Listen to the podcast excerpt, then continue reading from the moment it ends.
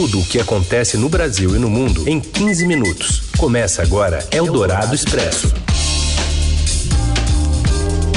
Olá, seja bem-vinda, bem-vindo. Tá começando por aqui o Eldorado Expresso, que faz um resumo de tudo que acontece no meio do seu dia na hora do almoço, também nesse feriado de Nossa Senhora da Aparecida e de Dia das Crianças. Eu sou a Carolina Ercolim, comigo Raicen Abac. Tudo bem, Raicen? Tudo bem, Carol. Boa tarde para você e para quem está com a gente ao vivo no FM 107,3 da Dourado, no nosso site ou no aplicativo. E também para você, um alô para você que está aí no podcast em qualquer horário. Vamos aos destaques, então, desta quarta-feira, 12 de outubro. Arcebispo de Aparecida celebra a missa da padroeira e diz que é preciso exercer o direito ao voto e vencer o ódio e a mentira. Paulo confirma a primeira morte por varíola dos macacos no estado. O paciente tinha 26 anos e morava na capital paulista. E ainda a campanha presidencial nas ruas e nas redes. E no Dia das Crianças, a tentativa de resgatar brincadeiras sem celular e videogames. É o Dourado Expresso. Tudo o que acontece no Brasil e no mundo em 15 minutos. O arcebispo de Aparecida, Dom Orlando Brandes, incentivou os brasileiros a votarem e afirmou que o país precisa vencer muitos dragões, em alusão a problemas como fome e desemprego durante a missa do Santuário Nacional de Aparecida. As declarações foram feitas durante o sermão da principal celebração do feriado em homenagem à Santa da Igreja Católica. Segundo o arcebispo, um dos dragões, a pandemia de Covid, já foi vencido. Nossa Senhora gloriosa no céu, depois da cruz, venceu o dragão. Temos muitos dragões que ela vai vencer. O dragão que é o tentador, o dragão que já foi vencido a pandemia, mas temos o dragão do ódio e o dragão da mentira, e a mentira não é de Deus, é do maligno, e o dragão do desemprego, o dragão da fome. Claro que teria outros caminhos, né, irmãos e irmãs? Caminho para Belém, belíssimo. Inscrever-se no império, dar cidadania para Jesus a Sagrada Família vivendo a cidadania, que nós vamos vivendo também votando, que é necessário exercer esse direito e poder do povo, a exemplo de Maria e José, em Belém. Ele pediu aos brasileiros para seguir o conselho de Nossa Senhora Aparecida ao falar que é preciso escutar Deus e também o clamor do povo, já que está faltando pão, faltando paz e fraternidade. Ontem, a, Confer a Conferência Nacional dos Bispos do Brasil, a CNBB, divulgou uma nota lamentando o que chamou de intensificação da exploração da fé e da religião como caminho para angariar votos no segundo turno das eleições. Segundo o Santuário Nacional, o presidente candidato à reeleição Jair Bolsonaro prevê participar de uma das missas deste 12 de outubro. Eldorado Expresso.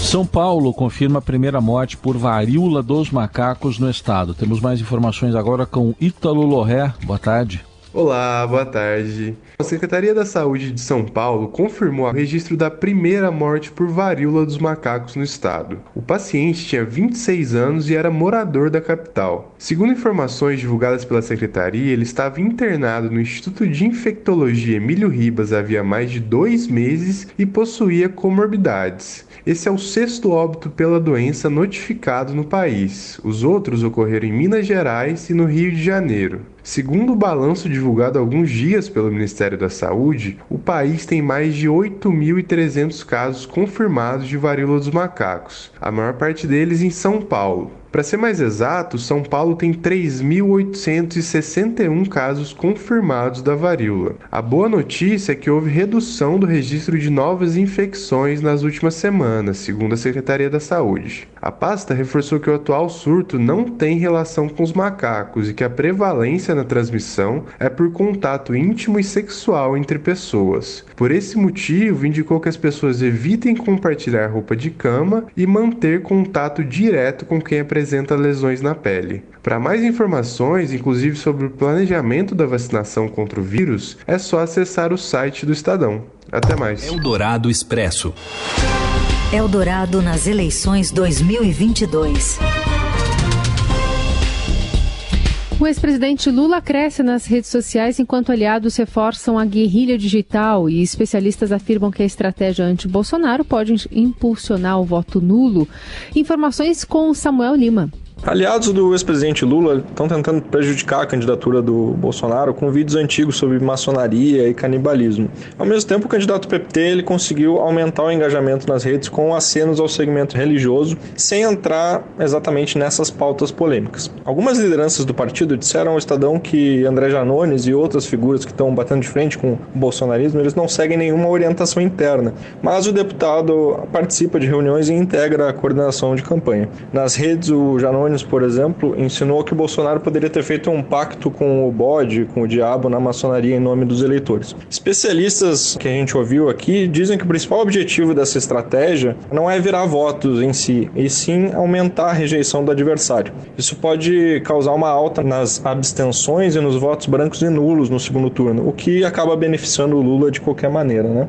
No primeiro turno, essa estratégia era um pouco mais arriscada. A rejeição ela poderia tanto se voltar contra a candidatura que está atacando, quanto acabar migrando votos para a terceira via, por exemplo, que tentava conquistar um espaço né, no segundo turno. O crescimento do Lula nas redes, segundo o nosso levantamento, ocorreu na ordem de 68% no Facebook e no Instagram nos primeiros oito dias de campanha. Isso a gente está considerando curtidas, comentários e compartilhamentos. Alguns dos conteúdos mais populares do Lula no segundo turno conversam com a pauta religiosa, como uma foto de um encontro com o Frei Davi e frades franciscanos. Segundo pesquisadores de redes que a gente gente ouviu também para essa reportagem, a campanha do segundo turno ela tem traços de guerrilha informativa. E o vídeo da maçonaria ele pode ter surgido em um momento em que o antibolsonarismo estava um pouco perdido, né? depois dos resultados das urnas, sem uma linha clara de atuação. Essa questão da maçonaria e outras que vieram na sequência acabaram suprindo uma lacuna e tiveram adesão de figuras importantes dentro do PT. A gente pode citar o senador Humberto Costa e o senador Rogério Carvalho. E o ex-ministro da Fazenda, Henrique Meirelles, insiste em manter o teto de gastos do jeito que está e recomenda que o próximo governo corte despesas para fechar a conta em 2023. Sem teto de gastos não tem custo, disse em entrevista à Rádio Eldorado. O ex-presidente do Banco Central, da gestão Lula, diz entender que o petista tem boas intenções, mas acredita que o Brasil precisa de um limite legal para forçar a definição de prioridades no orçamento. Nesta terça-feira, o candidato Luiz Inácio Lula da Silva voltou a afirmar ser contra o teto e que não é necessário uma lei para que para ser fiscalmente responsável, mas caráter. Eu entendo as boas intenções dele, mas eu acredito, no entanto, que o que de fato funciona é quando você bota um limite legal. Porque no momento em que você bota um limite, nesse caso, constitucional, não é nem uma lei, é um artigo da Constituição. Ele força a definição de prioridades. Meirelles foi um dos candidatos à presidência da República de eleições passadas que se reuniram com o ex-presidente Lula dias atrás para declarar apoio ao petista contra Jair Bolsonaro. Apesar da aproximação, o economista despistou sobre integrar um eventual governo petista.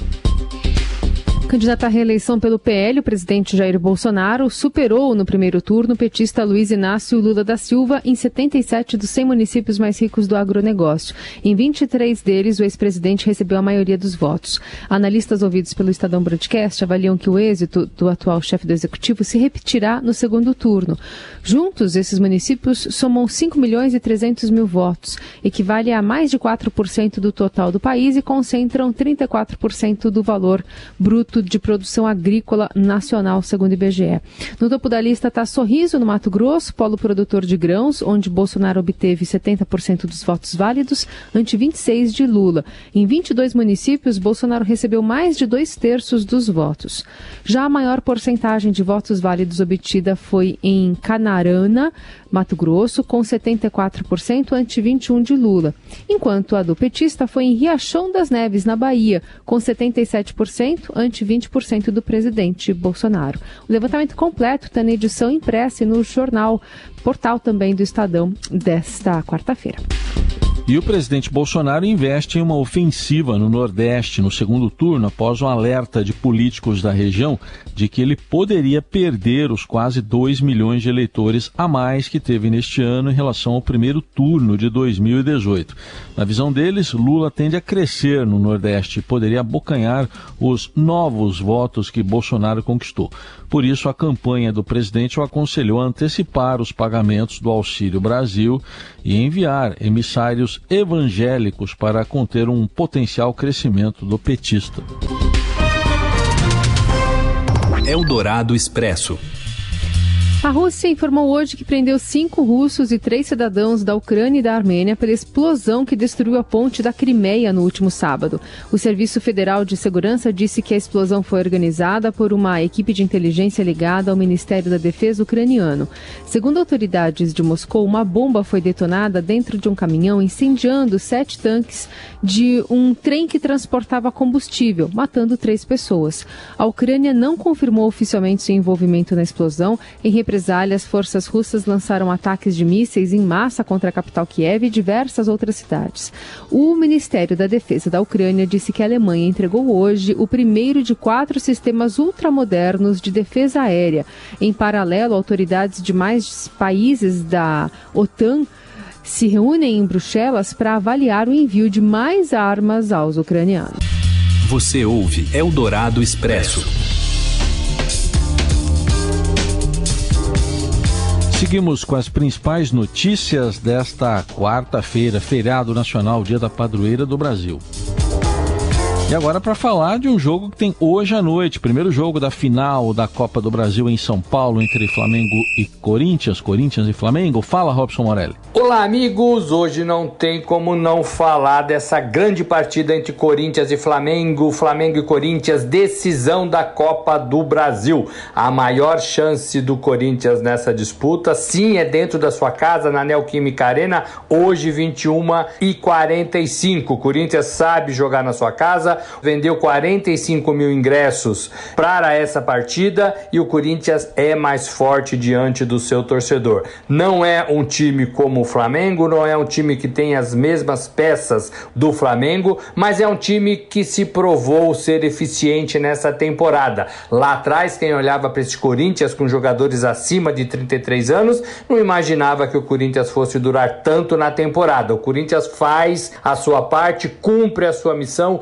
chega a uma decisão importante de competição no futebol brasileiro. Disputa a Copa do Brasil, podendo colocar a mão aí em 80 milhões de reais, que é o prêmio para quem levar a competição, mas é muito difícil esse caminho. Por isso que hoje o torcedor corintiano deve apostar todas as suas fichas para um resultado positivo dentro da sua casa, diante da sua torcida. Depois tem o jogo da volta lá no Rio de Janeiro, dia 19, semana que vem. Se o Corinthians levar para o Rio um resultado legal, um resultado que pode equilibrar a partida, uma vitória, por exemplo, de 1 a 0, 2 a 1, vai ser um jogo importante, vai ser um jogo legal na volta. O Flamengo tem o melhor time, o melhor elenco, a melhor campanha, mas o Corinthians é esse grande desafiante tão grande quanto o Flamengo. É isso, gente. Falei, um abraço a todos, valeu.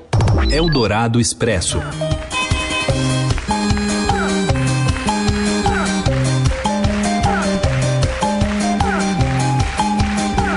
Bom, já que é Dia das Crianças, vamos falar um pouquinho sobre elas. Pais e escolas de São Paulo dão dicas sobre como brincar com os pequenos sem celular ou videogames. Mais informações chegam com a repórter do Estadão, Ana Lourenço. Hoje, Dia das Crianças, a gente fala sobre a importância do brincar. E quando eu falo em brincar, eu não tô falando de videogame ou celular, não, viu? Porque de vez em quando tudo bem, mas as telas, com o tempo, elas acostumam o cérebro das crianças, né? Com a velocidade de informação, luz, cor, movimento, o que é bem diferente da realidade e dificulta a aprendizagem dos pequenos. Por isso, é muito legal mesmo colocar ali um simples pega-pega, um jogo de tabuleiro ou até uma roda de conversa, porque, de acordo com os especialistas, isso leva a criança a refletir, solucionar problemas, explorar os sentimentos, desde uma frustração de perda até uma felicidade da vitória, e você realmente conhecer mais a personalidade do seu filho nesses momentos. Esses momentos também, né, podem se tornar educativos, onde a família traz conversas importantes e valores que são divididos ali naquela casa. No caso das brincadeiras antigas, pode haver até um estreitamento de laços entre os criadores e os pequenos. E por isso que algumas escolas e casas de brincar estão investindo em propostas como essa. É o caso, por exemplo, da Casa Balancê, que permite colagem com glitter, pinturas na parede e até confecção de massinha natural com beterraba. Ou também tem o Colégio Privado Ítalo, ali na zona sul de São Paulo, que incentiva as brincadeiras com participação dos avós em oficinas e dias especiais, como o Dia da Família. Para a psicóloga Manuela Baima, o principal incentivo para esses momentos de brincar é a presença do moderador. E por isso, nada melhor do que a imaginação. Qualquer coisa pode virar uma brincadeira. Mas se você precisar de uma ajudinha, há espaços para a família espalhados ali por São Paulo que incentivam a brincadeira, como a Ludus Luderia, é um bar ali na Bela Vista que tem vários jogos de tabuleiros bem legais. Mas se você quiser saber mais dicas e conferir outras opções de espaço, basta correr para o Estadão e conferir a minha matéria. E olha, em mais um conteúdo especial deste 12 de outubro, o ouvinte encontra no portal também o Estadinho, como ele mesmo se apresenta, é o filho do Estadão. O caderno do jornal dedicado aos pequenos completa 35 anos em 2022 e além deste Dia das Crianças, volta a ser publicado aos sábados até 5 de novembro. Vai ter também uma edição especial em 8 de novembro, quando é de fato o dia do nascimento do Estadinho. O material será divulgado também nas plataformas do Estadão no Instagram e no TikTok. E é com música de brinquedo e pato fu e todas essas dicas bacanas que a gente encerra este Eldorado Expresso do Dia das Crianças. Para você, um bom 12 de outubro. Amanhã a gente está de volta. Valeu, gente. Obrigado pela companhia e até amanhã.